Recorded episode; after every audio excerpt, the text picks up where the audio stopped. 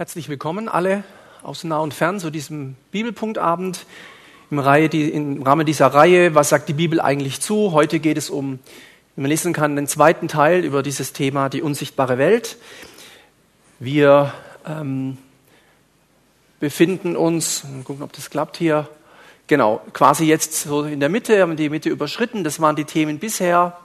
Kann man sich gerne anhören, entweder CD bestellen oder im Internet und dann eben nächstes Mal dann bis zum 18. Juli.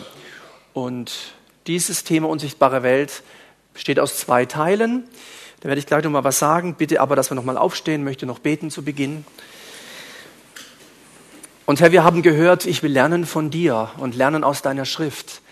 Das ist unsere Haltung. Damit kommen wir zu dir heute Abend und wir wissen, dass wir die Bibel nicht lebendig machen müssen, dass wir sie nicht kraftvoll machen müssen, weil sie das schon ist. Aber wir möchten unsere Herzen öffnen, dass du durch deinen Heiligen Geist wirken kannst, dass dein Wort nicht leer zurückkommt, auch bei diesem ja, besonderen Thema, wenn es um die unsichtbare Welt geht.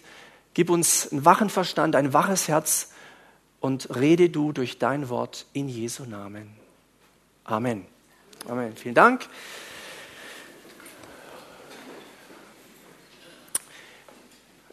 Die zwei Teile, heute eben der zweite Teil. Letztes Mal ging es um Vorbemerkungen und um fachlich-wissenschaftliches ähm, und auch andere Dinge natürlich. Wer dabei war, der weiß das noch. Und heute eben dann um theologisch-biblisches und dann um seelsorgerlich-praktisches. Und ich versuche, das ähm, durchzuziehen in einer guten Zeit und so, dass ähm, möglichst in jedem Satz irgendwas äh, an Informationsdichte steckt. Nochmal der Hinweis, diese knapp 100 Bücher dienen einfach als Grundlage zu diesem Thema und äh, das gilt für viele Themen, auch für das. Ähm, wenn sich jemand nicht ausführlich mit was beschäftigt hat, soll er einfach nichts zu sagen. Ja, ich rede meinem Zahnarzt auch nicht rein, ähm, weil ich mich aber nicht auskenne mit Zahnmedizin. So. Und äh, habe viele Leute getroffen, die auch teilweise solche Bücher geschrieben haben und war echt erschrocken, äh, was die für Ideen hatten ähm, und wie wenig Kenntnisse sie hatten, einmal äh, aus biblischen Zusammenhängen her, aber auch von der Erfahrung her. Oder sie haben irgendwas etwas erlebt und haben dann aufgrund ihres Erlebnisses ein Buch geschrieben. Das ist ja auch ganz verbreitet und ganz falsch. Das ist reine Erfahrungstheologie. Äh, ich habe das erlebt, es hat geklappt, da schreibe ich ein Buch drüber und der, der das liest, denkt, er müsste das auch so machen, hat dann eine Krise, wenn es nicht so klappt. Das heißt, es ist schon wichtig, da Zusammenhänge zu sehen. Und einer, der sicher auch einiges sagen könnte, wobei ich auch da sagen würde, naja, ich hätte mal gern mit ihm gesprochen, er lebt leider nicht mehr. Ähm, der hat da viel erlebt. Ähm, manches kann ich nicht teilen, werde ich heute auch nicht groß drauf eingehen, aber ich zeige euch mal, wen ich meine. Ähm, das ist äh, der Herr Gabriele Amort. Ähm, das war der Chefexorzist der äh, katholischen Kirche. Der ist gestorben. Ich habe das mal hier einfach auf eine Folie kurz drauf gemacht. War der bekannteste Exorzist der römisch-katholischen Kirche, hat nach eigenen Angaben mehr als 50.000 Teufelsaustreibungen äh, erlebt. Das ist natürlich nicht wenig. Das Jahr hat nur 365 Tage eine am Tag, es wären 365 im Jahr, also da ist wohl schon viel gegangen. Ähm, jetzt ist er eben mit 91 gestorben, eines natürlichen Todes, wie hier extra ähm, äh, angeführt wird. Da äh, ja, freuen wir uns natürlich mit, dass es nicht anders war. Das war am 16.09. Irgendwie zeigt das die Folie hier nicht ganz an. Ich habe es hier äh, drauf, 16.09. letztes Jahr. Also der war jemand, der hatte auch viel erlebt, aber jetzt ganz stark vor katholischem Hintergrund. Wir werden heute sehen, das ist nicht so der gleiche Ansatz, den wir vertreten und den wir, wie ich finde, von der Bibel her auch feststellen. Das hat aber dann auch mit innerkatholischen Regeln zu tun, dass zum Beispiel Aussagen von Päpsten, Kardinälen, Bischöfen, Kirchengeschichte ein ähnliches Gewicht hat wie die Heilige Schrift. Bei uns ist das nicht so. Bei uns steht die Schrift über der Kirche. Die Schrift steht über der Gemeinde Jesu. So, also jetzt ähm, Heute eben diese zwei Bereiche, theologisch-biblisches und seelsorgerlich-praktisches, wie gesagt, so gut wie es geht, in Kürze zusammengefasst. Nochmal dieses Bild, hatte ich letztes Mal auch erwähnt, auch noch ein anderes, ähm, unsichtbare Lichtwelt, unsichtbare Finsterniswelt. Also wenn wir von unsichtbarer Wirklichkeit sprechen, von unsichtbarer Welt, dann gibt es natürlich auch den ganzen Bereich Gottes, wo Gott wirkt, wo Wunder geschehen, wo äh, äh, der Heilige Geist zum Beispiel über Geistesgaben etwas tut, wo Gebete erhört werden, wo Brot vermehrt wird, wo Jesus übers Wasser geht und so weiter und so fort. Der ganze Bereich der unsichtbaren Lichtwelt, also die guten Dinge in der unsichtbaren Welt, auch die Engel Gottes und so. Und dann eben der andere Bereich, die unsichtbare Finsterniswelt, die gefallenen Engel, die Dämonen, das Böse, das Schlechte, äh, dieser Bereich. Und weil wir ja eigentlich im Grunde über diesen Bereich eigentlich immer wieder was sagen, wir haben auch hier im Bibelpunkt schon mal über Engel und so weiter, äh, ich glaube auch zwei Abende da mal was gemacht, ähm, soll es eben jetzt in diesem Zusammenhang schwerpunktmäßig eher mal um diesen Bereich gehen. Weiß noch jemand, was das hier war, dieser kleine Punkt da? War die sichtbare Welt, genau. Sichtbare Welt im Vergleich zur unsichtbaren. Eigentlich müsste man das Blaue noch, also noch weiter fassen. Das ist noch viel größer, ja. Einfach, dass uns das auch bewusst ist. Gut, dann jetzt zu diesem Punkt äh, theologisch-biblisches.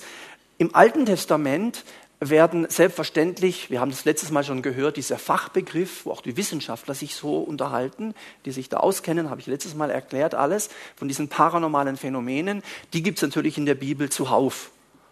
Also angefangen mit der ersten Seite der Bibel äh, bis im Grunde zur letzten, da sind ganz viele übernatürliche Dinge beschrieben, ähm, sowohl positive als auch negative im Alten Testament. Ich möchte einfach ein bisschen was aus dem Alten Testament sagen und dann Neues und so weiter.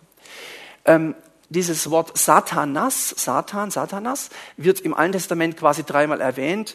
Hatte ich auch mal äh, hier drüber gepredigt, da hieß die Predigt, wer hat Angst vorm schwarzen Mann, wer sich daran erinnert. Äh, da ging es ganz stark um dieses Thema, auch Hiob und so, äh, was sich da dahinter verbirgt. Das heißt, dieses Wort Satan oder Satanas ist äh, verschwindend gering im Alten Testament erwähnt. Und wir kennen vielleicht zwei Abschnitte, die in manchen Kreisen als der Fall und Stolz und die Herkunft des Teufels beschrieben werden, in, in Jesaja 14 und Hesekiel 28.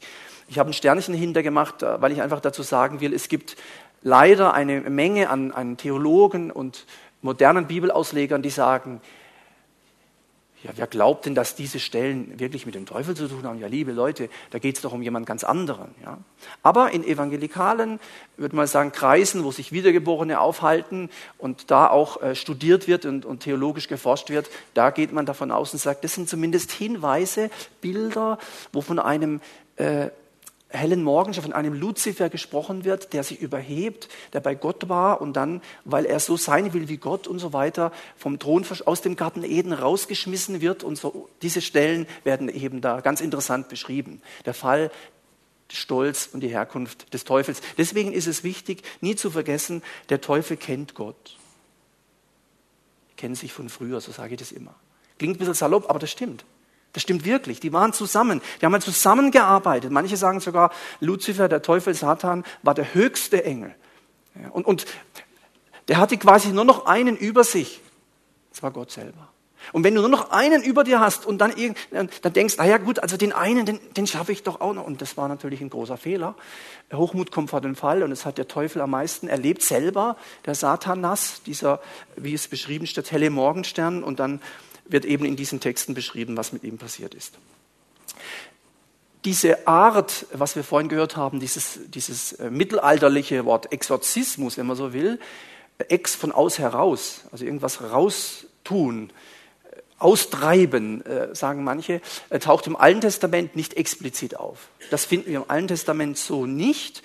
Ähm, was wir finden im Alten Testament sind zum Beispiel Hinweise, auch in den äh, Gesetzestexten, wo ganz klar verboten wird, zum Beispiel ähm, ähm, Totenbeschwörung ähm, oder Opfer an, an, Geister oder so. Und wenn, wenn Gott ähm, Totenbeschwörung verbietet, dann muss man eigentlich nicht mehr fragen, ist das möglich oder nicht. Also wenn Gott verbietet, dass der Mensch mit, mit Toten in Kontakt treten soll, wenn, wenn er das verbietet, sagt, das möchte ich nicht, äh, dann ist es wohl möglich. Ja.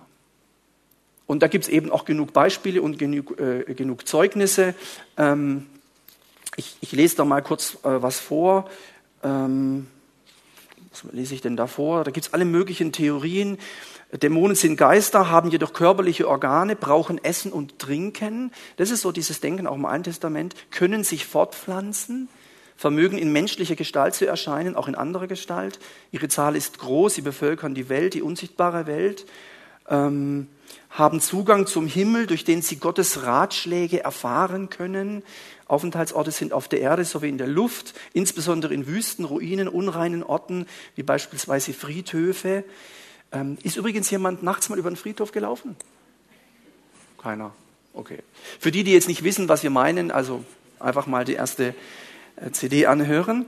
Ähm, Ihr Hauptziel ist die Verführung des Menschen zur Sünde. Sie sind die Verursacher von vielen Krankheiten, äh, nicht von allen, aber von vielen Krankheiten. Wir erinnern uns, als die Jünger fragen, wer hat gesündigt, äh, diese oder äh, die Eltern, da ging es um Sünde und Krankheit und Sünde als als äh, Folge des Sündenfalls und Sündenfall durch den Teufel hervorgerufen und so weiter. Ähm, Gott, heilige Engel, Gottes Wort, Gebotserfüllung, Amulette, Beschwörungen und so weiter gebieten und gewähren den Schutz von Dämonen. Im Volk Israel, aber auch bei Rabbinern existiert eine Vielzahl von Zauberei und deren Anwendungen. Im Unterschied zur griechischen Vorstellung sind die Dämonen nicht Zwischenstufen zwischen Gott und Mensch, auch nicht Geister von Toten. Es, darf, es wird scharf zwischen Engeln und Dämonen unterschieden, das ist also Altes Testament. Ähm, und im Neuen Testament hat sich das ein bisschen geändert. Ähm, genau, im Neuen Testament war es so, der Dämonenglaube war recht verbreitet. Das war also geradezu normal und selbstverständlich zu glauben, dass es solche Wesen gibt. Ähm, das war also nichts Besonderes. Schon den Kindern wurde das gelehrt. Es war also ganz klar, es gibt Gott und es gibt den, den Diabolos, den Durcheinanderbringer und es gibt eben auch diese Zwischenwesen, so neutestamentlich zwischen den Menschen und Gott, diese Engel, die Guten und eben die Bösen. Die Bösen sind quasi dann diese ähm, Dämonen. Der Markus, äh, der das Evangelium geschrieben hat, habe ich auch mal erklärt, das ist ja das Action-Evangelium, so sagen manche. Ja, für Kinderstundenmitarbeiter vielleicht interessant. Markus, da geht immer was. Und was ist bei Markus interessanterweise? Er beginnt mit dem sogenannten Exorzismus, also mit einer Dämonenaustreibungsgeschichte oder mit mehreren sogar. Und er endet sein Evangelium auch damit. Und dazwischen gibt es auch noch einige Beispiele. Also da ist der Markus, macht er seinem Namen, wenn man so will, oder seiner Beschreibung alle Ehre. Er, er fängt damit an. Äh, in Markus 1,39 kann man das lesen und in Markus 16, 17, das ist ja dieser Missionsbefehl, könnte man sagen, nach dem Markus, nach der Markus-Version. Ähm, Predigt der ganzen Schöpfung und so weiter. Wer geglaubt und getauft wird, wird gerettet werden. Wer nicht glaubt, wird verdammt werden. Und dann kommt es, diese Zeichen werden folgen denen, die glauben. Und das erste ist, in meinem Namen werden sie Dämonen austreiben werden neuen Sprachen reden, Kranken werden sie Hände auflegen, wird wohl mit ihnen und wenn sie etwas Tödliches trinken und so weiter. Und dann, jene gingen aber aus, predigten überall, während der Herr durch die mitfolgenden Zeichen wirkte. So endet das Markus-Evangelium. Ja, also richtig, da war Power drin, könnte man sagen. Und es beginnt so und das ganze Markus-Evangelium ist da sehr interessant zu lesen. Also wenn jemand da mal ähm, ja, sich so spannende Dinge im, von den Evangelien her äh, anschauen möchte, neben den anderen drei, was ja auch interessant ist, ist da, da relativ viel Action und deswegen beschreiben die auch manche den Markus als äh, den Actionhelden des Neuen Testamentes, sprich Markus Evangelium als das Action-Evangelium. Auch die zwölf Apostel trieben Dämonen aus. Auch das finden wir wieder bei Markus und anderen, dass Jesus nämlich das, was er gemacht hat, äh, auch den Jüngern ähm, quasi aufträgt und sagt, pass mal auf, geht ihr auch hin, weckt Tote auf, heilt die Kranken, treibt die Dämonen aus. Ähm, ich weiß gar nicht, wie ich mich da gefühlt hätte. Vielleicht sagt er das einfach zu uns, wenn wir da dabei gewesen wären, zu den zwölf. Ja, wie wir jetzt? Ja, ja, macht mal, ich mache sie auch, macht mal. Ja. Und dann machen die das. Ja. Und dann gibt es ja diese Geschichte, kommt sie zurück, die waren total hin und weg, haben gesagt, das klappt, das klappt. Sogar die Dämonen sind uns untertan. Und dann hat Jesus gemerkt, oh, jetzt kriegen meine zwölf bisschen Oberwasser. Und das ist natürlich immer schlecht. Und dann gleich wieder auf den Boden der Realität sagt er, hm, freut euch aber nicht darüber, dass euch die Dämonen untertan sind. Da gibt es noch was Besseres. Freut euch doch mal, dass eure Namen im Himmel angeschrieben sind. Das scheint also für Jesus nochmal eine andere Kategorie zu sein. Gell, deswegen hängen wir uns auch nicht an übernatürlichen Dingen auf. Äh, weder Heilungen noch solche Sachen, äh, Wunder und so, ist alles wichtig und richtig. Vor allen Dingen, wenn es Gott tut. Aber Wundersucht ist Götzendienst, habe ich auch schon oft gesagt. Ist gefährlich. Wer seinen Glauben auf Wunder aufbaut, wird scheitern. Weil was machst du, wenn das Wunder ausbleibt? Was ist dann? Ja. Aber wie gesagt, wir finden das hier. Die zwölf haben das gemacht, erfolgreich. Es gab auch manchmal Situationen, ist ja wie bei uns auch, manches klappt und manches klappt nicht. Ah, wir konnten den nicht austreiben. Ah, was ist da los? Wir haben es doch wieder angeguckt. Ja, die Art fährt nur euch durch Fasten und Beten. Ach so. Ah, und so. Also es war ganz interessant mal unter dem Aspekt, diese Jünger, diese zwölf in Verbindung mit dem Auftrag, den Jesus ihnen gab, sich anzugucken. Gehen wir weiter. Eine sehr wichtige Aussage, ähm, also sehr entscheidende Aussage lautet so, Besessenheit, diesen Begriff Besessenheit kennt das Alte sowieso nicht und das Neue Testament nicht. Besessenheit, dieses Wort gibt es im Griechischen quasi so nicht. Ja. Besessenheit bedeutet 100% unter der Kontrolle des Teufels. Also da 100 also das ist quasi so ähnlich, wie wenn man ein Glas hat und das macht man jetzt bis ganz oben voll, bis es über, das ist besessen, also voll, also total voll. Analog zur Fülle des Heiligen Geistes. Gell, ich kann ja den Heiligen Geist haben, aber die Frage ist, bin ich erfüllt? Deswegen ermutigt ja Paulus mit seinen Texten unter anderem und sagt, werdet immer wieder voll Geistes. Jeder Christ hat den Heiligen Geist, das ist klare biblische Lehre. Aber die Frage der Fülle ist auch nochmal ein Thema und deswegen ermutigt Paulus dazu, sagt sogar dann in dieser Stelle im Epheserbrief, äh, wie das gehen kann. Aber erstmal dieses, dieses wichtige Wort, weil das Wort ist im Grunde, das taucht immer, besessen, Besessenheit, besessen. Und der Bibel kommt es gar nicht vor. Was vorkommt, ist Daimonizomai. Und da finden wir, gell, wir können es ja im Grunde alles schon, Daimon. D-A-I-M-O-N, also das kann man fast, ist ja fast wie Deutsch, ja. Da ist das Wort Dämon schon drin, nicht besessen. Daimonizomai taucht 13 Mal auf. Die beste Übersetzung ist eben dämonisiert, Dämonisierung. Dämonisiert, also äh, unter dem Einfluss eines Dämons sein, ähm, möglicherweise unter seiner Kraft leiden, im Kampf gegen einen sein. Das ist so ein bisschen die Bedeutung von Daimonizomai, also unter diesem Einfluss stehen von einem Dämon, von, von dämonischen Kräften könnte man sagen. Es gibt noch einen anderen Begriff, Echendämonion, und das meint quasi einen Dämon haben. Und wir finden dann äh, in den, in den Evangelien, ähm, wenn wir da genau hingucken, ich weiß gar nicht, ob ich das noch irgendwo habe, ähm, dass im Grunde es auch das Gleiche gemeint sein kann. Also Besessenheit, dieses Wort finden wir im Griechischen nicht, aber wir finden diese Begriffe. Dämonizomai, Echendämonion. Und wenn man da jetzt weiter guckt, dann, jetzt wird auch klar, wenn man unter dem Aspekt das Neue Testament liest, insbesondere die Evangelien und die Apostelgeschichte, dann versteht man auch zum Beispiel, wenn Jesus von einem Geist der Schwäche spricht. Diese Frau hatte einen Geist der Schwäche. Einen. Die war nicht besessen. Einen Geist der Schwäche. Und den hat er, ja, und dann war gut. Oder einen Geist der Taubheit. Das ist ja interessant. Das, das finden wir an manchen Stellen, aber nicht an allen. Das ist so wichtig. Manchmal hat Jesus eine körperliche Krankheit quasi personifiziert und dem, einem Dämon, einem Geist zugeschrieben. Geist der Schwäche. Ja, das war so diese gekrümmte Frau. Ja. Das heißt aber nicht, dass jeder, der Rückenproblem hat, einen Geist, der, versteht ihr, das wäre völlig falsche Lehre. Manche machen das ja. ja. Da gibt es die tollsten Ideen. Das entspricht nicht dem biblischen Befund. Denn es gibt viele Krankheiten, da hat Jesus nicht von einem Geist des und der gesprochen. Aber es gibt solche Beispiele. Also wir gucken genau hin. Einen Wahrsagegeist, in Apostelgeschichte 16, bei Paulus, Silas und so. Und dann ist eine Frau, die da ständig, und dann irgendwann sagt er, und jetzt reicht's mir aber. Und dann spricht er zu der Frau, beziehungsweise zu diesem Geist der Wahrsagerei. Die Frau war nicht besessen. Nicht 100 Prozent unter der Kontrolle des Teufels. Die hatte einen Geist der Wahrsagerei.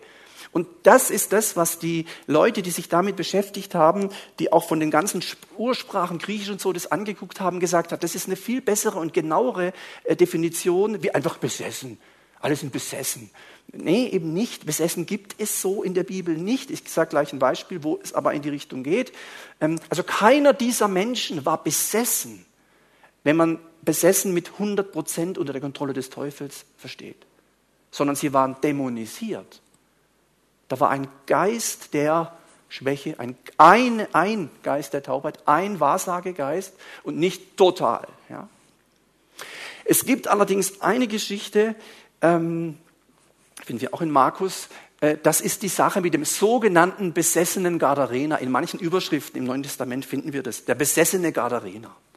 Aber die Überschriften sind sowieso nicht äh, inspiriert und im Original gewesen. Das hilft einfach das dem Verständnis und dem Überblick. Das Besessen könnte man eigentlich streichen. Ich habe es hier so geschrieben. Einzig dieser Gadarener, wenn die Geschichte könnten wir jetzt, wir kennen sie vielleicht, ja.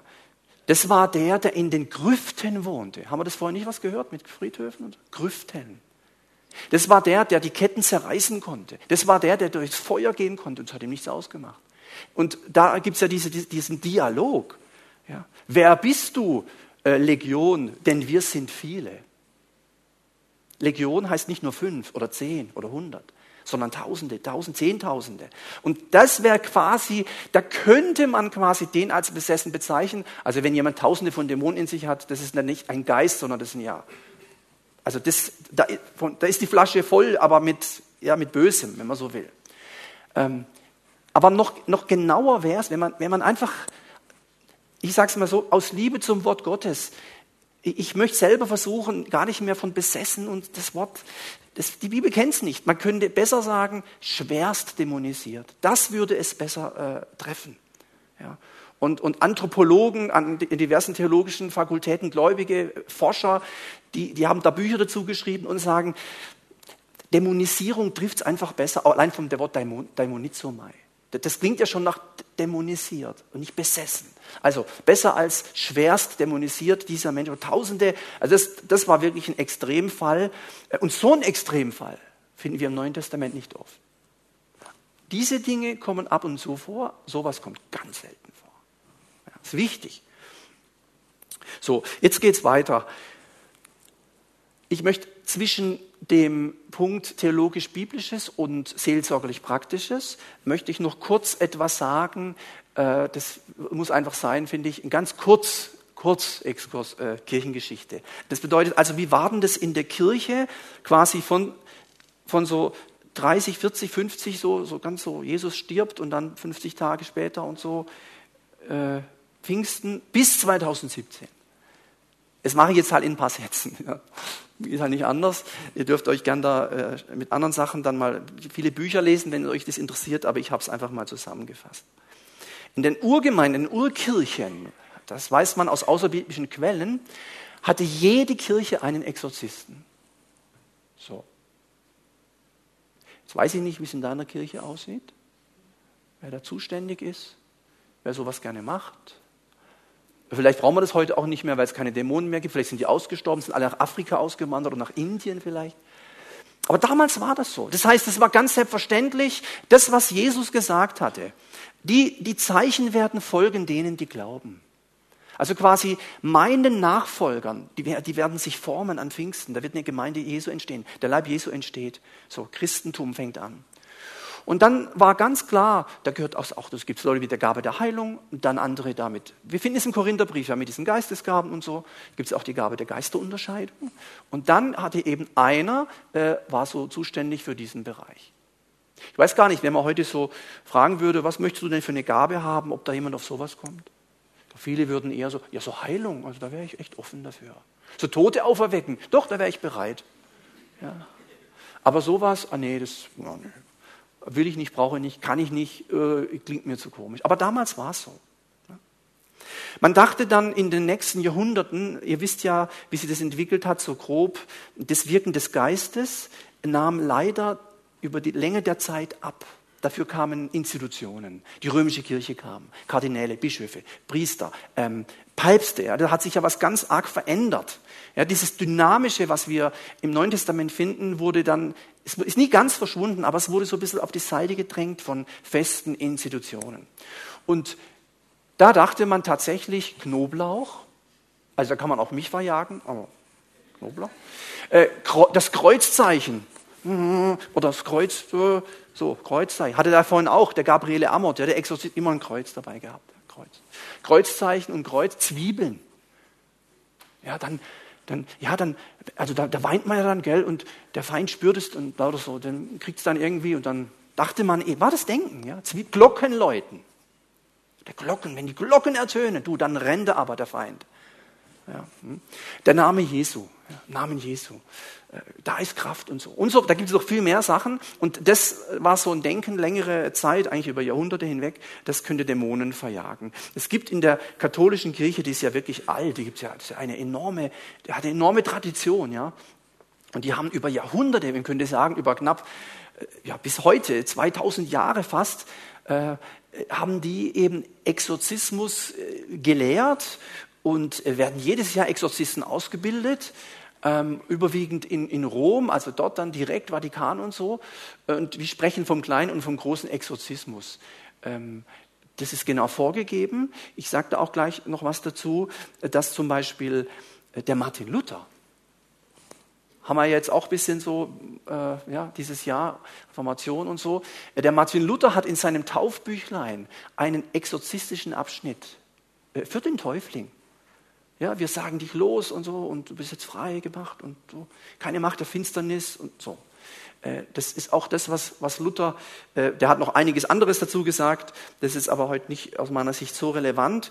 Ähm, das hat sich also so entwickelt und dann wurde es immer stiller um dieses Thema. In der katholischen Kirche hat man das so, so weitergeformt und gemacht. Dann kam ja Reformation. Martin Luther hat da keine neuen Lehren diesbezüglich. Äh, da gibt es ja so ein paar Stories, wo er dann irgendwie ein äh, Ding schmeißt nach, ach du bist es und so.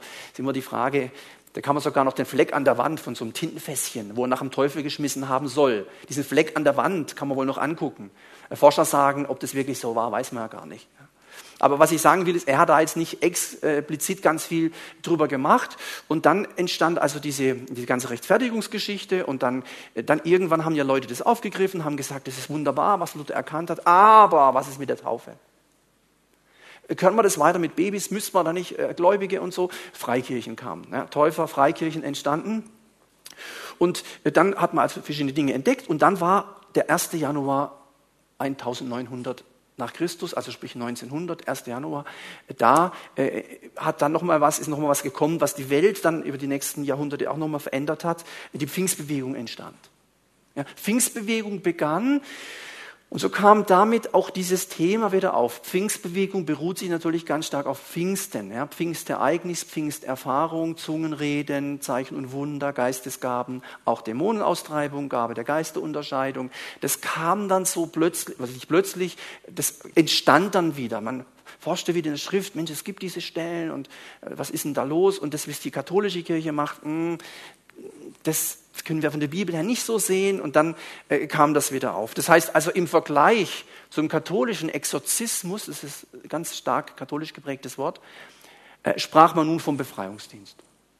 Ja, Deliverance Ministry und so weiter, Befreiungsdienst und mehr, man versuchte sich jetzt nicht so von irgendwelchen Kardinälen, Priestern und so weiter äh, und Päpsten beeindrucken zu lassen, sondern von der Schrift.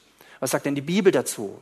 Es gibt ja nicht so viele Stellen dazu, aber die, die wir finden, die gucken wir uns genau an. Also man versuchte sich da mehr an der Bibel zu orientieren. Ähm, und man muss bis heute sagen, dass sich Exorzismus, also katholischer Exorzismus und Befreiungsdienst äh, doch schon sehr unterscheiden. Das ist ein, großer Unterschied.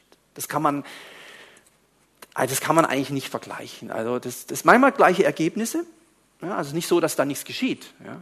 Da gibt es genug Quellen, Dokumente, da gibt es äh, Aufnahmen. Die katholische Kirche ist auch sehr streng und sehr genau, aber es ist schon eine sehr rituelle Geschichte, wo Sachen abgelesen werden immer wieder und dann mit Weihwasser und also es ist alles sehr vorgegeben und so richtig in der Richtschnur folgt man da. Kann man sich im Internet oder irgendwo mal angucken. Ähm, genau, Befreiungsdienst hat ein bisschen einen anderen Charakter. Also das ist der Unterschied. Und ähm, jetzt das nur so als Hinweis. Ja? Das äh, charismatische Richtung 60er, 70er Jahre hat es dann auch aufgegriffen. Die haben da noch angefangen, so ein bisschen äh, so Literatur und da, da ging dann einiges ab ähm, an Gutem und an weniger Gutem. Ähm, jetzt aber zu diesem ganz wichtigen Punkt noch, die Zeit läuft ja leider sehr schnell heute. Ähm, ein Christ kann nicht besessen sein. Äh, Ausrufezeichen. Ein Christ kann nicht besessen sein. Das ist nicht möglich. Besessen war ja, wenn ein Mensch unter der hundertprozentigen Kontrolle des Bösen steht. 100 Prozent. Also denk an, das ist die Flasche wieder, das Glas ist voll mit Bösem. Wenn es bei einem Christen wäre, dann wäre der Heilige Geist nicht mehr in ihm und dann wäre kein Christ mehr. Das ist ganz wichtig. Also deswegen das Wort besessen habe ich ja eh gesagt, das kann man eigentlich eben, aber manchmal gibt es so Leute, die so, die sterben zwar immer mehr aus, aber manche, die hängen da an solchen Sachen dran. Äh, das ist natürlich fatal und äh, falsch. Ob Christen dämonisiert sein können, das ist jetzt ein anderes Thema. Gell, ihr wisst noch, dämonisiert heißt eben eine, also Geist von so und so oder das. Also, dass man sagt, es gibt quasi Grade der Dämonisierung und je höher das wird, desto mehr geht es Richtung Besessenheit im Sinne von ganz unter der Kontrolle des Bösen. Äh, und da streiten sich die Forscher. Streiten sich auch die Theologen, streiten sich auch die, äh, manchmal auch die Pastoren oder so. Ähm, ich habe mal eine interessante äh, Sache gelesen, hat jemand so ganz, so gefragt, so, also können Christen sündigen? So, ne? Weil der Geist wohnt ja in ihnen. Gell? Christus in uns, die Hoffnung der Herrlichkeit. Der in uns ist, ist stärker wie der, der in der Welt ist. Überwinder und so. Gell? Also jetzt kann ein Christ sündigen und da müssen wir eigentlich alle sagen, ja, kann er schon. Ja. Also ich schon. Du auch? Ja. Also ich glaube, da hat jetzt keiner ein Problem zu sagen, äh, nicht muss, kann. Wir müssen nicht sündigen. Keiner muss sündigen. Wir können aber. Gerade als Christen, ja. So, kann ein Christ krank sein? Aber Jesus hat auch die Krankheit getragen am Kreuz und für uns gestorben, für Schuld und Sünde, aber auch für Krankheit und Schmerzen. Durch seine Wunden seid ihr geheilt und diese ganzen Dinge. Ja, kann jetzt ein Christ krank sein? Ja. Ja. Ja, na klar kann er das. Und da hat er also das so weiter ausgeführt, natürlich alles mit Bibelstellen und so. Und dann kam er zu dem Punkt, äh, ja, kann ein Christ dämonisiert sein? Und er gesagt, ja, wieso nicht? Sagt der dann, ja, wieso nicht? Und hat dann gesagt, es liegt aber ein bisschen an bestimmten Kriterien. Zum Beispiel finden wir in der Apostelgeschichte die Geschichte von Simon dem Zauberer. Mal lesen, ist interessant. Ein Zauberer bekehrt sich. Super. Das heißt, er war in okkulten, würde man sagen, besonders teuflischen Kreisen. Also es war jetzt nicht so ein David Copperfield, so ein bisschen Show machen, ja, und so, sondern wirklich jetzt. So. Jetzt bekehrt er sich, kann man alles nachlesen, kommt zum Glauben, lässt sich taufen, Glaubt mir, in der ersten Christenheit wurde niemand getauft, der nicht wiedergeborener Christ war. War echt ein gläubiger Mann.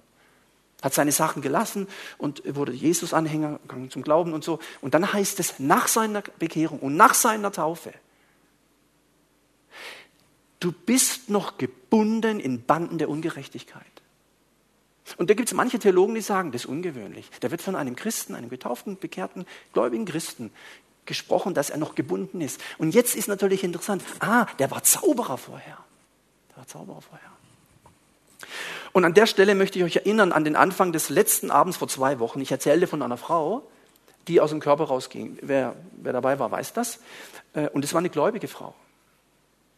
Und eine getaufte, wiedergeboren, völlig klar, da gibt es keine Frage. Ja, ich kannte die ja und alles. Ja. Und die konnte das. Und ich habe letztes Mal gesagt, ich muss noch auflösen, warum sie das konnte. Ja, wenn du es vergessen hast, egal, jetzt sage ich es trotzdem. Warum konnte, also ich weiß nicht, wie, viele von euch das können, ja. So aus dem Nebenraum, ihr wissen mit dem Würfel, ihr wisst noch die Geschichte. Äh, das ist schon ungewöhnlich. Also ich hatte sowas noch nie erlebt. Äh, und die kam aus satanischen Kreisen. Kam es aus satanischen Kreisen. Das bedeutet, als die zum Glauben kamen, da war ich nicht dabei. Mit Bekehrung, Taufe hatte ich nichts zu tun. Da war, das war mein Vorgänger, der Pastor, der dort äh, zuständig war. Äh, auch gar kein Vorwurf, gar kein Problem. Das wusste er einfach nicht. Und sie wusste auch etwas nicht, nämlich, dass wenn man sich auf solche dunklen Mächte eingelassen hat und dann zum Glauben kommt, dann macht es wirklich Sinn, ganz konkret die Sünden und was da gelaufen ist zu bekennen, zu lassen und das Kreuz zu bringen, das Blut Jesu in Anspruch zu nehmen. Versteht ihr, was ich meine? Wenn jemand so in diesen finsteren Dingen drin war und dann zum Glauben und, und die Bekehrung, ich sage mal so einfach, Herr Jesus, komm in mein Leben, Amen. Ah ja, super, das war's jetzt. Übrigens, dieses Herr Jesus, komm in mein Leben, Hand hoch, kennt die Schrift auch nicht. Kennt die Bibel nicht. Was die Bibel kennt, ist tut Buße.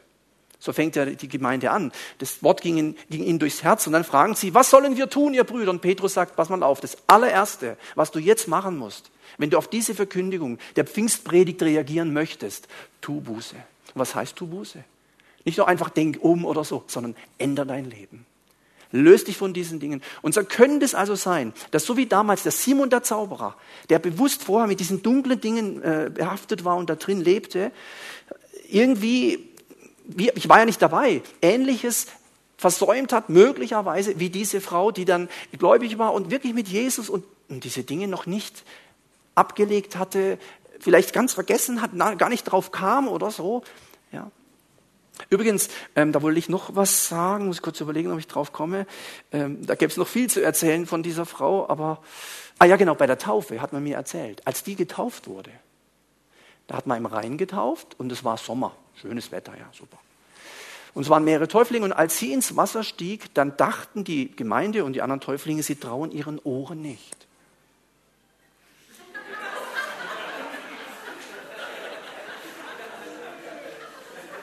Da haben wir schon wieder, ne? Ist das jetzt übernatürlich? Also ich fange nochmal an. Also, da war eine Frau. Wenn es jetzt nochmal klingelt, dann. Ja. Aber äh, also äh, kurzer, kurz Klammer auf, ich hatte mal über so ein Thema wo gesprochen in so einer kleinen Gruppe. Und dann habe ich, das war so was ähnliches wie im Handy, aber ich habe gesagt, weißt du, und Gott könnte natürlich auch machen, um das zu bestätigen, dass jetzt so eine Birne gerade platzt und plötzlich platzt die Birne. Also das war dort wirklich, aber das war jetzt nichts hier. Also zurück. Äh, dann, hört, dann dachten die Zuhörer, die Gemeinde, der Pastor und auch die anderen Täuflinge, sie trauen ihren Ohren nicht, dann fängt plötzlich an zu donnern. Richtig Donner und keiner, da war keine Wolke, nichts. Strahlender Sonnenschein. Die, die dachten zuerst, er ist irgendwie ein Unfall, aber das war völlig klar, das war ein Donnern vom Himmel, obwohl da gar nichts war, als die getauft wurde. Das sind schon komische Dinge, ja. Also manchmal kriegen wir so aus der sichtbaren Welt ein bisschen mehr mit von der unsichtbaren. Ja. Gut, also zurück. Ähm, auf alle Fälle gilt Epheser 6, Vers 12 und andere. Epheser 6, Vers 12 ist die geistliche Waffenrüstung. Unser Kampf ist nicht gegen Fleisch und Blut. Das schreibt der Paulus an Christen. Fleisch und Blut meint jetzt einfach nur Menschen. Und das ist ja genau das, wo wir aber kämpfen. Gegen den Partner, gegen die Kinder, gegen die Eltern, gegen den Lehrer, gegen den, naja, hoffentlich nicht gegen den Pastor oder so. Aber wir kämpfen halt mit Menschen. Wir streiten uns halt. Und der Paulus weist darauf hin, er, er ermutigt, er ermahnt die Leute und sagt, passt mal auf, eigentlich ist unser Kampf ein ganz anderer. Wir kämpfen nicht gegen Fleisch und Blut, wir kämpfen gegen, dann steht im Griechischen, gegen die Kosmokratoren von Kosmos, Weltbeherrscher, finsteren Mächte. Und, und wenn man das dann so liest, denkt man, echt, wusste ich gar nicht. Also, weiß nicht, hast du heute schon gegen finstere Mächte gekämpft? Nö. Aber gegen die Mama, gegen den Papa, gegen die Kinder, gegen Eltern, gegen Frau, Mann, da sind aber doch nicht gegen finstere Mächte. Und das ist die Frage, was meint der Paulus denn damit?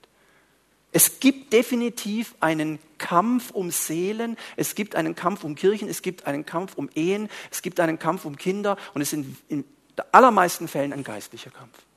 Wenn sich eine Gemeinde irgendwo spaltet zum Beispiel, das hat es schon gegeben, totale Streitereien und geht alles kaputt, ja, dann ist es manchmal, dass in der unsichtbaren Welt da ein Kampf tobt und die Leute kriegen das nicht mit.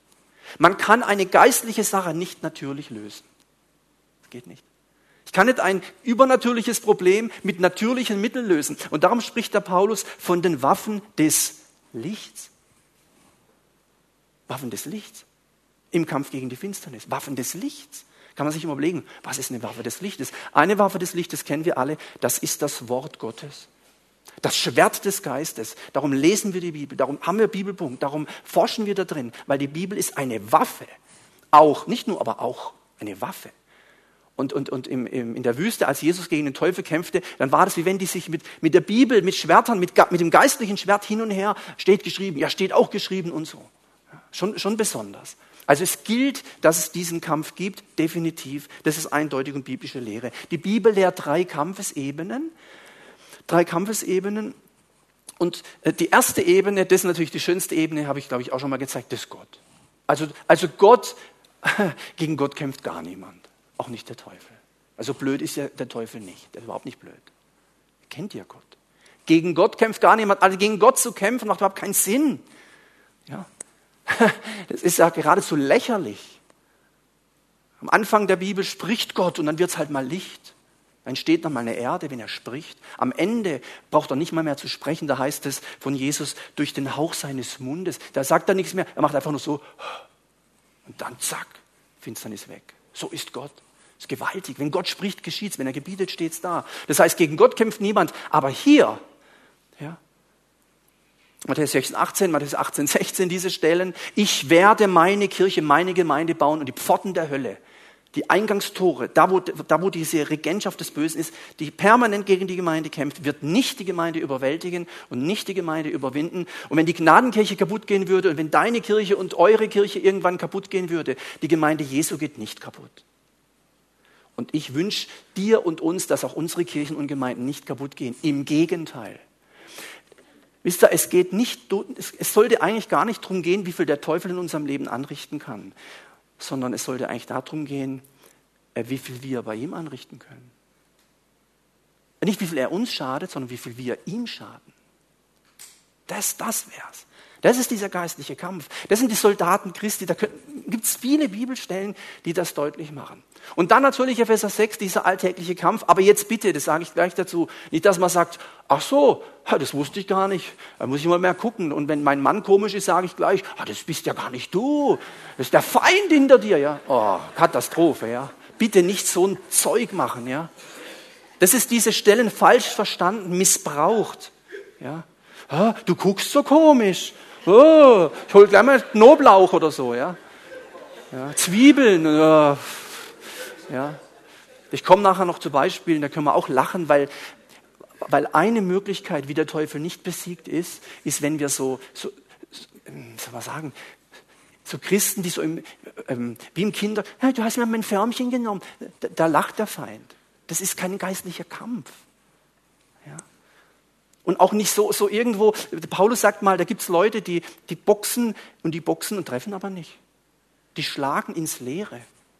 Das kannst du mal probieren, so mal richtig volle Kanne in die Luft hauen. Ah, da tut's aber weh hier. Du triffst gar nicht und streng dich total an. Ja. Die hauen da und treffen gar nicht, da ist gar kein, der Teufel steht dahin und du haust da wie verrückt drauf und da ist gar keiner. Ja. Das ist also nicht gemeint. Ja. Nicht, dass wir jetzt Angst haben, oh, aber das ist das, was die Bibel lehrt. Epheser 6, Vers 12 lehrt sie einfach. Da steht's drin. Unser Kampf ist nicht gegen Fleisch und Blut. Gemeint ist einfach, richte mal deine Aufmerksamkeit mehr auf das Übernatürliche. Das ist gemeint. Und jetzt sieh hinter jedem Baum und Dämonen. Das nicht. Aber denk einfach mal dran, wenn du Schwierigkeiten hast in Beziehungen oder in, egal in welcher Art, es kann auch sein, dass da eine geistliche Dimension dahinter steckt. Es muss nicht immer sein. Ja.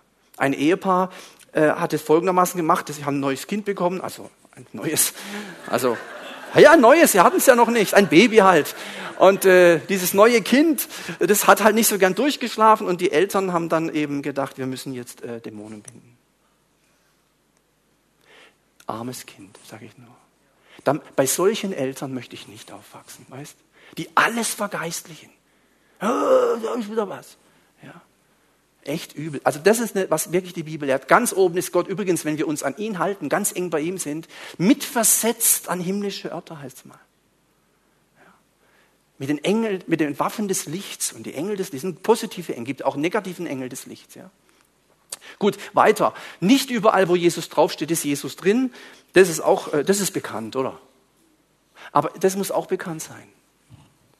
Nicht überall, wo der Teufel draufsteht, ist der Teufel drin. Ja, das ist auch so eine äh, Taktik des Feindes. Ähm, wenn, wenn man, habe ich das letztes Mal erzählt, wenn man vom, vom Löwenkäfig steht? Nö, okay. Wenn man von, also Wilhelma. Hm? Wilhelma, Löwenkäfig, meistens liegen die ja nur rum. Da willst du deinem Kind, schau mal, ein Löwe, ja, dann schläft er immer, super. Ja, der liegt da nur rum. Aber jetzt nehmen wir mal an, der liegt nicht rum, so ein richtig großer Löwe, der läuft dann in diesem Käfig, du stehst zwei Meter davon und schön die Gitter und so. Und dann guckt er dich an, du guckst ihn an, aber schön Gitter, ja. Und dann brüllt der. Du, da wird's mir auch anders, sage ich dir ehrlich. Da wird's, da wird's mir auch anders. Wenn so ein Löwe richtig brüllt, trotz Gitter, dann, jetzt nehmen, jetzt noch eine andere Szenario. Jetzt stell dir mal vor, dass die Tür ist offen. Ja? Dann läufst du aber den Lauf deines Lebens. Noch nie, du dachtest nie, dass du schnell laufen kannst. Und das ist das, was die Bibel lehrt. Der Teufel geht umher, wie ein brüllender Löwe. Hm, immer hin und her, immer hin und her. Er geht umher, wie, wie in diesen Käfig, immer wenn er nicht schläft. Der Teufel schläft nicht. Der Teufel schläft nicht. Aber Gott schläft auch nicht. Wisst ihr, wer manchmal schläft? Patrick, weißt du es? Ja, wir, na klar. Wir schlafen manchmal. Gott schläft nicht, der Teufel schläft nicht. Keith Green sagte mal in einem Lied, Die Welt schläft in der Dunkelheit und die Christen schlafen im Licht. Das ist ein ernstes Wort. Ja, und wenn der dann kommt und brüllt, dann kriegen wir Angst. Und Angst ist eine sehr gute Strategie des Teufels. Also wenn man schon Angst vor ihm hat, dann braucht er gar nicht mehr viel machen. Nur Angst, ja, dann ist schon, schon gut für ihn. Ja. Und deswegen gilt, prüfen, prüfen, prüfen, prüfen, prüfen. Prüft die Geister, ob sie aus Gott sind. Es gibt ja verschiedene, es gibt ja auch die negativen, die bösen. Ein Kriterium, das Johannes hier zum Beispiel sagt, da geht es um den Geist des Antichristen, aber es gibt ja noch andere. Wenn einer sagt, dass Gott nicht in Jesus im Fleisch auf die Erde gekommen ist, also wenn Jesus, wenn einer sagt, Jesus ist zwar toll und nett und alles, aber nicht Gottes Sohn, sagt er Vorsicht, das ist schon die falsche Seite. Schon die falsche Seite. Und darum hat der Teufel immer wieder gesagt, wenn du Gottes Sohn bist, dann. Du Gottes immer die Sohnschaft Gottes attackiert. Und das passiert bis heute. Und wenn ich manchmal irgendwelche Artikel lese von hochgebildeten, klugen, netten Theologen, die das leugnen, dann denke ich manchmal, da steckt einer dahinter. Steckt echt einer dahinter. Wenn du anfängst, den, den Bösen zu leugnen, ist genauso gefährlich, wie wenn du den überall siehst, ist auch ist auch nichts. Ja, beide Extreme sind nicht gut. Prüfen. Ich sage auch nachher noch was dazu, wie man, wie man das kann. Jesu Wirken und Satans Wirken ist überprüfbar. Das ist ganz, wie eine ganz zentrale ähm, für mich oh, das nimmt mir auch Druck und das entspannt mir. Sagt, gut, du kannst mir viel erzählen und jetzt testen wir das mal. Dann gucken wir mal, ob das stimmt. Wenn Jesus Menschen geheilt hat, dann konnte man das überprüfen. Und dann waren die gesund. Nicht irgendwie Einbildung oder so. Und dann zwei Tage später kam das Kopfweh wieder oder was. Dann waren die geheilt.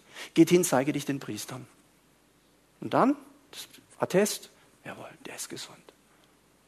So war das. Und wenn jemand ganz stark mit dem Teufel zu tun hatte, lest die Texte. Sogar bei den besessenen oder sogenannten besessenen Gadarena, so steht es in Überschriften, habe ich vorhin schon gesagt, der so dämonisiert war, dass man quasi von Besessenheit reden könnte, in diesem einen Fall, der konnte Ketten zerreißen. Weißt du, da kannst du es prüfen. Durchs Feuer gehen, macht ihm nichts aus. Das sind so Sachen. Und das ist ganz, so kann dir jeder was erzählen. Jeder kann dir was erzählen. Oh Mann, das wird knapp mit der Zeit, aber weiter. Also Prüfhilfen, Prüfhilfen. Prüfhilfen, einmal, jetzt mal ganz nüchtern zunächst mal Fachliteratur, Leute, die sich damit beschäftigt haben, Menschen, die sich auskennen, Fachleute. Das ist schon mal eine große Hilfe. Ja, das ist genauso, wenn ich von jemand äh, Klavier spielen lernen will, ja, dann muss er halt besser spielen wie ich, sonst kann ich halt nichts lernen. Und, und das, äh, das habe ich selber erlebt in meinem Leben und das würde ich auch jedem anderen sagen. Wenn du einen Lehrer hast und was lernen willst, jetzt gerade in solchen oder bei Sport oder verschiedenen anderen Sachen, mach doch einfach mal, was der sagt. Guck doch mal. Aber wenn das doch besser kann. Jesus hat gesagt, der Schüler kann so gut werden wie der Meister. Besser nicht, aber so gut kannst du werden. Vorbilder. Paulus sagt, äh, folgt mir nach, seid meine Nachahmer und so. Vorbilder sein. Ja. Dann gibt es eine gute Hilfe, Nämlich Fragen. Ich sage jetzt einfach mal nur Fragen stellen. Und zwar, wenn man mit so Leuten spricht, die dann so erzählen, ah, weißt du, oh, was ich da erlebt habe. Oh, so, ne? Übrigens sind es manchmal die gleichen, die auch von Gott so Sachen erzählen. Das ist schon aufgefallen. Die erzählen so überhaupt so im Übernatürlichen, die sind da so richtig drin. Ja? Die haben voll die Ahnung und so. Aber wenn man es überprüft, ja, kennt Paulus auch, die Aufgeblasenen, sagt er. Mit aufgeblasen war gemeint, da macht man immer, das ist so ähnlich wie wenn jemand, ähm, das Helium ist es doch, oder im Luftballon, geht er hoch, aufgeblasenen. Und dann sagt er, ich komme mal, um die, die, Kraft der Aufgeblasenen zu testen. Und dann stecke ich mal mit der Nadel rein und gucken wir mal, ob es Auer macht oder ob es nur platzt und heiße Luft rauskommt. Ja, solche Menschen sind mir begegnet. Man kann das testen, man kann zum Beispiel mal dann fragen, sag mal, wie, also wie, wie, was war jetzt da genau nochmal? Wie, wie war das jetzt? Erinnert ihr euch mit dem Mensch, der Stimmen hörte? Vermieter hm, war das eine. Das andere war Spring vom Ding, Geist des Todes. Also, aber beides Mal hörten jemand Stimmen. Beides Mal, es sah gleich aus. Aber es kam was anderes raus. Eines war natürlich, konnte man mit Medikamenten wunderbar heilen. Und das andere war Befreiungsdienst. Geist des Todes, gehen, gehen. Und zwar ohne Theater. Ja. Übrigens, das habe ich, glaube ich, auch gesagt, man muss nicht brüllen. Gott ist nicht schwerhörig und der Teufel auch nicht. Das ist manchmal kulturell, ja, in Afrika. Kann man machen. Aber das ist für Gott nicht, oh, ist der vollmächtig. Der schreit sich ja die Seele aus dem Leib. Ah, jetzt müssen wir aber erhören. Da frag mal die Balzpriester. Die haben sich ja noch geritzt. Die haben gedacht, jetzt muss doch. Nö. Elisa, Elia, die Geschichten waren da ganz gelassen. Zack, viel Feuer vom Himmel, von Gott her. Also man fragt mal genau nach, was, was, war, da, was war jetzt genau? Ich hatte erzählt von der Frau St. Georgen, ja, wo es gespukt hat. Frag, was, was ist denn da? Wenn die dann sagt, ah, da klopft, sage ich, ja, bei mir klopft es manchmal auch daheim. Das ist doch noch nichts. Ja, aber bei mir klopft es öfter, sage ich, ja, äh, Holzdecke kann öfters klopfen. Das sind doch keine Hinweise auf irgendwelche Mächte. Ja? Aber wenn man dann bestimmte Dinge erfährt, dann ist es schon spannend. Fragen zum Erklärungsmodell. Wie erklären Sie sich denn das? Warum denkst du, ist es denn so? Ja, das, weißt du, ich habe da was angeguckt und deswegen. Oh. Und sage ich, ja, aber andere haben es auch angeguckt. Liegt es am Angeguckten? Ja, solche Diskussionen, ja, da gibt es so tausende von Beispielen. Äh, Harry Potter, äh, als das aufkam, war ich Pastor in Schramberg, da war eine Gruppierung, die war natürlich voll kontra Harry Potter. Und ich bin jetzt auch nicht, ist auch nicht meine Lieblingslektüre, ich habe so gar nicht gelesen äh, interessiert mich gar nicht, habe aber keine Angst davor. Auf jeden Fall, die haben dann gesagt, das ist zutiefst teuflisch und die, äh, die Autorin ist ja Satanistin, was auch falsch war und falsch ist. Ja. Äh, aber das sind natürlich keine Inhalte, die uns im Glauben weiterbringen, das ist mir schon klar. Auf jeden Fall, diese Christen hatten die super Idee, die haben nämlich gesagt, wir kaufen alle Bücher auf in den Buchläden und verbrennen sie, wie es die Schrift lehrt. Da sage ich, aber seid ihr wahnsinnig? Wieso? Die Bibel kennt das auch, Zauberbücher muss man verbrennen. Dann sage ich, ihr kauft als Christen diese ganzen Harry Potter. Ah ja, klar. Versteht das, so geht's nicht. Ah, da lacht aber einer. Deswegen hat ich so viel verdient. Nur deshalb, ja. Nein, nicht ganz nur deshalb, aber. Also, das ist, was ist das? Da lacht der Feind, ja. Deswegen mal fragen, wie kommst du denn dazu? Und kannst du das erklären oder so? Und dann auch, was bist du überhaupt für ein Mensch? Was bist du überhaupt für ein Mensch? Ja, die Frau, die, die vom Heiligen Geist angeschrien wurde, erinnert euch. Ja, die halt in einer bestimmten Richtung. Wäre die Muslimin gewesen, bin ich mir sicher, hätte jemand anders die angeschrien. Das war die, wo er die Medikamente nicht nahm, wegen Schizophrenie und so. Aber das muss man wirklich genau hingucken. Das ist sehr, sehr hilfreich. Und dann selbstverständlich, das wäre ja äh, nicht nur das, äh, Gebet, Gabe der Geisterunterscheidung, kann man darum bitten, kennt die Schrift. Ja, ich bin mir da unsicher, zeig mir jetzt, ist das von dir oder nicht. Das sieht aus nach so, es könnte auch nach ganz teuflisch aussehen. Ist es denn so? Oder ist es nur was Fremdartiges, was ich halt nicht kenne? So, ja. Nicht alles, was wir nicht kennen, ist gleich böse. Und nicht alles, was wir kennen, ist gleich gut. Unterscheiden. Unterscheiden. Äh, eventuell Fasten. Eben diese Art fährst nur aus durch Gebet und Fasten kann auch eine Möglichkeit sein, ähm, wie man da durchkommt. Ähm, jetzt habe ich noch kurz ein paar kleine Beispiele und dann einen Überblick und dann äh, gleich fertig. Also, da hat äh, vor kurzem mir jemand gesagt, dass er eben seit Monaten den Geist der Arbeitslosigkeit in seinem Leben bindet und keine Arbeit findet. Und dann habe ich gesagt, du könntest dich auch bewerben. Versteht ihr? Was ist denn das? Da lacht der Feind, da lacht. Da bin ich sicher, da lacht der Teufel. Binde der Geist der Arbeitslosigkeit. Oh ja. Ist ja alles, ist ja alles, alles ist irgendwo, äh, da, da ist man auch raus aus der Verantwortung. Es ist ja der Feind, gell? Der Teufel, der mich da plagt und so. Sag ich, ja, jetzt komm. Mal selber hier für Befreiung sorgen. Bewirb dich einfach. Ja. Geisterpornografie, das war hier drüben, Büro kam jemand, Geisterpornografie, äh, ja, Internet und oh, die nackten Frauen, sage ich, ja, die nackten Frauen, äh, kommen die von alleine da raus? Oder ja, nee, aber na, schwierig halt und na, ist da gebunden und sage, da gibt es so ein rotes X da rechts oben oder irgendwo. Ja, nee, ja, können wir da nicht beten und so. Sag, ja, können wir machen. Also Befreiung, ja, sag, ja, können wir.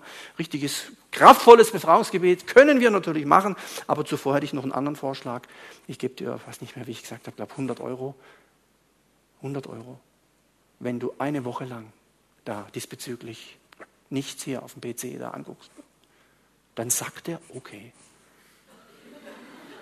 Dann wollte ich ihm gerade das Geld hin, sage ich, warte mal, warte mal kurz. 50 äh, Euro. Guckt da. Hm. Ja. Sag, ja, warte mal, 20 Euro. Dann lacht er, sage ich, schau jetzt, jetzt haben wir es. Da haben wir es doch. Haben wir dich doch. Wenn du wegen 100 oder 50 Euro das lassen kannst, dann ist es nicht dämonisch. Dämonisch wäre es, wenn dir jemand, keine Ahnung, Tausende von Euro hinlegt und du kannst es nicht lassen. Das ist dämonische Kraft. Was ist denn das? Es liegt an deinem Willen. Willst du, willst du es wirklich lassen? Und so. Und dann haben wir in dem, und dann hat es auch funktioniert. Wille. Ist etwas, was der Teufel und Gott respektieren. Der Wille. Der Wille. Es war nichts Dämonisches.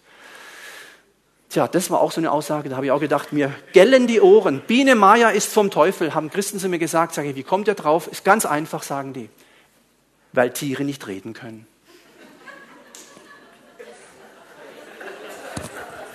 Dann habe ich gesagt, erstens gibt es in der Bibel sehr wohl Tiere, die reden können. Gibt es ja schon. Und zum anderen, äh, das ist auch, verstehst du, wenn du, der, diese, der Mensch in dieser Gemeinde, diese Gemeinde gibt es gar nicht mehr. Diese Gemeinde gibt es nicht. War Münchner Raum, die haben jeden Sonntag erstmal eine gewisse Zeit kniend vor jedem Stuhl, den Stuhl frei gebetet von irgendwelchen Mächten oder so. Und äh, Biene Meier so ein Teufel. Oder auch Pin. Und sage ich, Pin sagt, oh, das stimmt überhaupt nicht. Wenn man lügt, wird die Nase nicht lang. Und der Teufel ist der Fall. So haben die geredet. Da denke ich, arme, weiß ich was kann, was da sagen soll. Das, so geht nichts voran in unserem Land mit dieser Art von geistlichem Kampf. Da lacht Gott und, äh, weiß nicht, ob Gott lacht, der weint vielleicht, aber der Teufel lacht. Ja, Biene Meier und Pumuckel und so. Kobolde, pass bloß auf. Ja, Mann, oh Mann. Noch vor wenigen Monaten, letzten Sommer war das, sagt mir jemand, ein gläubiger Christ, ich muss jetzt wegziehen. Ich sage, wie wegziehen? Ja, meine Nachbarn, wir haben neue Nachbarn bekommen und dann, das geht so nicht. Ich sage, wieso, was mit denen? Die haben einen Buddha in den Garten gestellt. Muss ich wegziehen? Sag ich, wieso musst du wegziehen? Ja, da steht ein Buddha. Sag ich, ja und? Ah, ja, der, der guckt da immer rüber. Sag ich, der, der Buddha guckt überhaupt nicht rüber. Ich glaube, du guckst immer rüber. Was hast denn du im Garten stehen? Ja, nix. Dann sage ich, weißt, der Buddha hat überhaupt keinen Einfluss. Und das stehe ich auch jetzt dazu. Der Buddha hat keinen Einfluss. Äh, dämonische Kräfte können nur in belebter Materie sein, Menschen oder Tiere. Guck, darum spuren sie in die Schweine. Doch nicht in einer Statue. Das sagt doch die Schrift eindeutig. Augen, die sehen, die nicht sehen, Ohren, die nicht hören, Stein, Holz, die ganzen Sachen. Und was ist? Die Christen, die Christen, muss man vorstellen, die Christen wollen wegziehen, weil der Nachbar einen Buddha hinstellt. Und dann sagt er, und jetzt ist noch was gekommen. Sag ich, ja was? Ja, der andere Nachbar hat Zwerge im Garten. Dann sage ich, du bist völlig verloren. Ja. Du bist völlig am, jetzt musst ans Ende der Welt am besten. Ja. Da lacht der Feind, Geschwister. Pseudo-Befreiungsdienst. Pseudo, das, das wirkt nur so. In Frankfurt vom Boden, die Leute schreien, beten, bin, haben gebunden, der hat, der hat gezuckt und gebrüllt minutenlang. Dann habe ich gedacht, ja, sag mal, das ist ja fast noch besser wie in der Bibel. Was ist denn das? Das war wirklich, ja, das war das Opti also das Schöne, es ist ja wirklich toll, ja, toll, das hört gar nicht mehr auf. Und dann habe ich dem Veranstalter, ich mache es kurz hin und her, äh, dann haben wir, der wusste, wer das ist, und dann äh, der Fahrer mit dem Kennzeichen. Was weiß ich, F, MT 205 möchte bitte rauskommen, steht im Parkverbot. Steht der auf und geht raus. Dann sage ich, stopp, stopp, entschuldigen Sie, warte mal, warte mal kurz.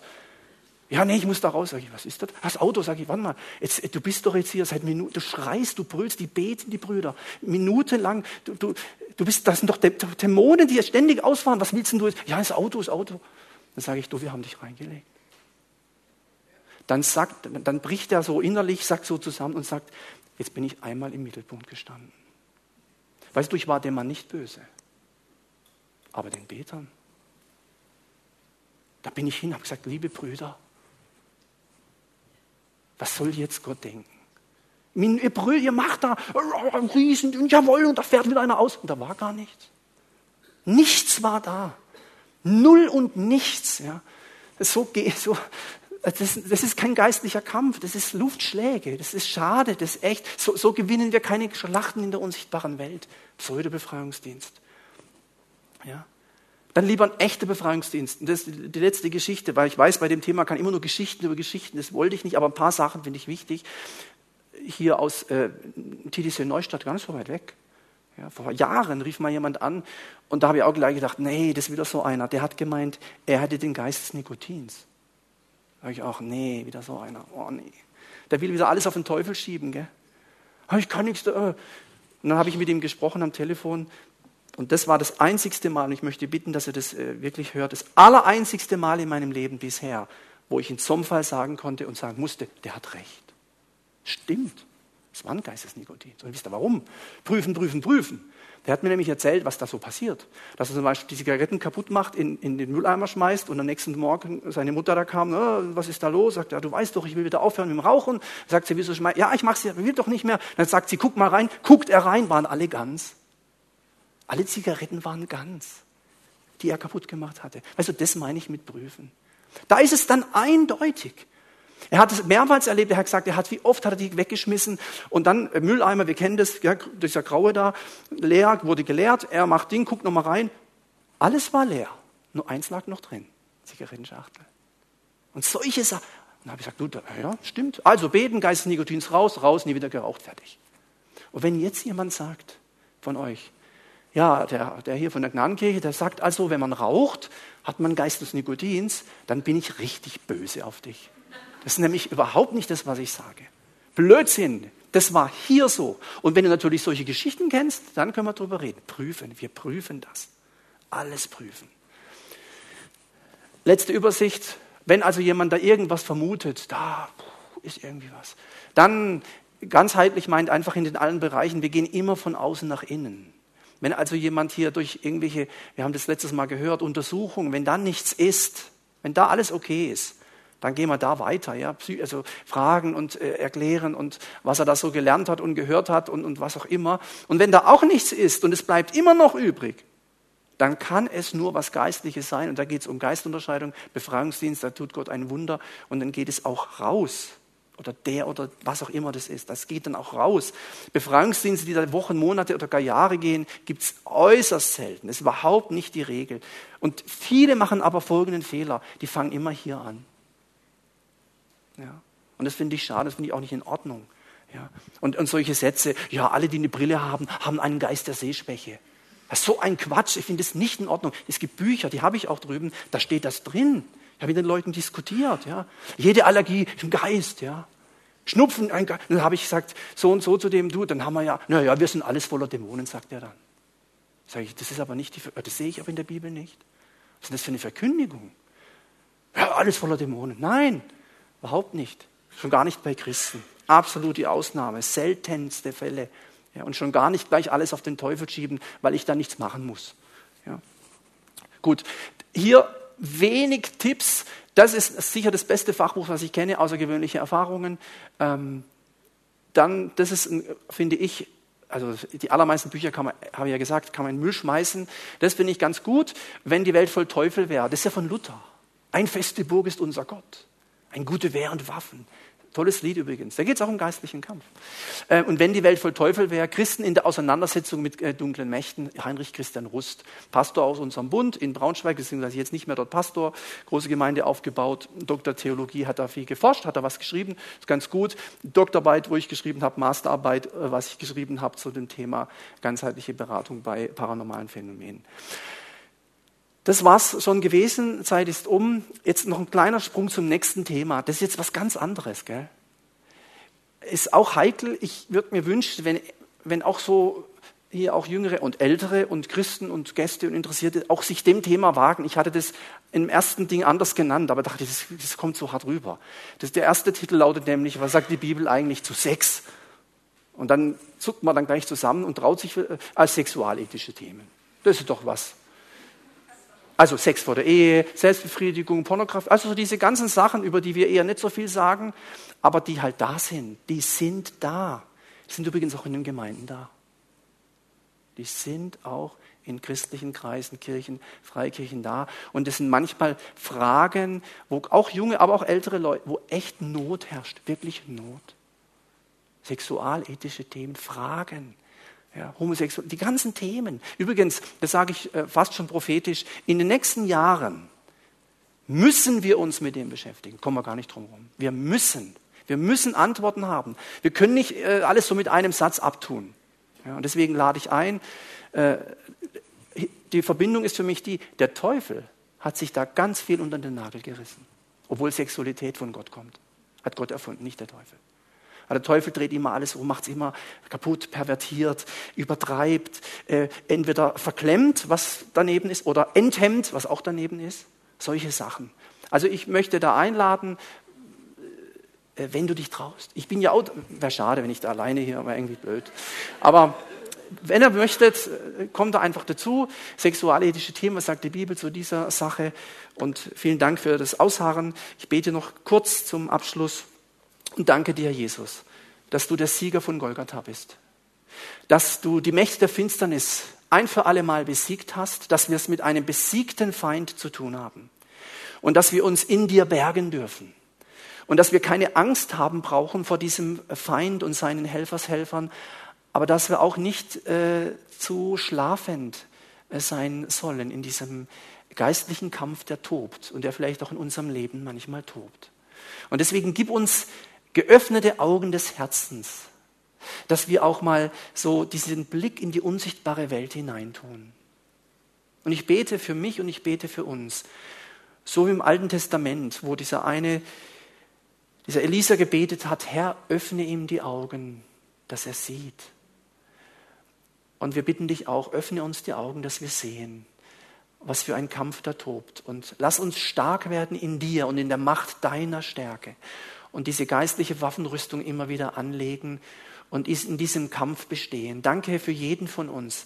Danke, dass wir alle zu dieser Armee Gottes, zu dieser Armee Jesu gehören. Und danke, dass wir diese gute Schlacht, diesen guten Kampf kämpfen, nicht den schlechten Krampf, sondern den guten Kampf kämpfen in unseren Gemeinden, für unser Land, für Menschen, die dich noch nicht kennen. Danke, dass wir heute Abend wieder aus verschiedenen Kirchen und Freikirchen hierher kommen durften und dass so dieser Leib Jesu Gedanke ein Stück weit sich zeigt und Realität wird in dieser Gegend. Segne jede einzelne Kirche. Mach uns stark in dir. Wir danken dir dafür. Amen. Amen. Vielen Dank fürs Kommen und einen guten Heimweg.